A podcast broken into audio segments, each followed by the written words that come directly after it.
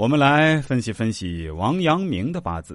下集，我们继续来分析王阳明的八字。在他十二岁甲辰年，尘土忌神临太岁，其母病亡。大人们瞒着小守人，怕影响他学习。四年后才告诉他。少年不识愁滋味的他，在学堂里玩的正欢，经常偷跑出去和孩子们游戏，掷大小旗，居中调度，左旋右转。过过他的将军瘾，或者就学射箭。他父亲知道后骂他：“吾家是以读书显，安用是为？”小守人昂着头问：“读书有何用处？”其父说：“读书则为大官，如父中状元，皆读书之力也。”守人道：“父中状元，子孙世代还是状元吗？”其父曰：“只吾一事耳。汝若中状元。”还是去勤读。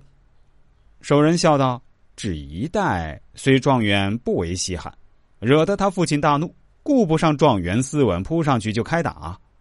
一番气过之后，他父亲又用算命先生的话安慰自己：“此子他日官至极品，当立一等功名。”十三岁已四年，冲动害水，命主在学堂里就更坐不住了。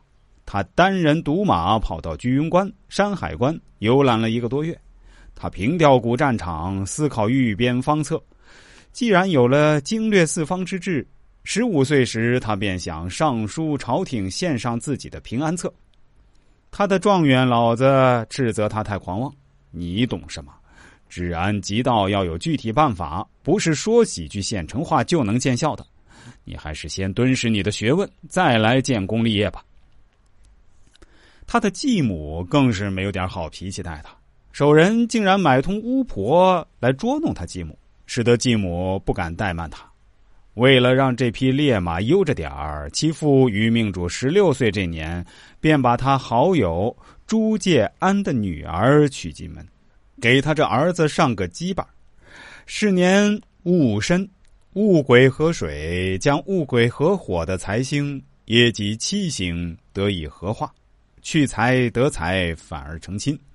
谁知新婚合整之日，命主却闲逛到一个叫铁柱宫的道观里，跟主持道士穷聊一个通宵的神仙养生之术，居然忘了他的洞房花烛夜。直到次日，其岳父派人找他，从铁柱宫将他捉拿归案。其率性于此，可见一斑呐。好的，朋友们。这几期节目呢，为大家分析了王阳明的八字案例。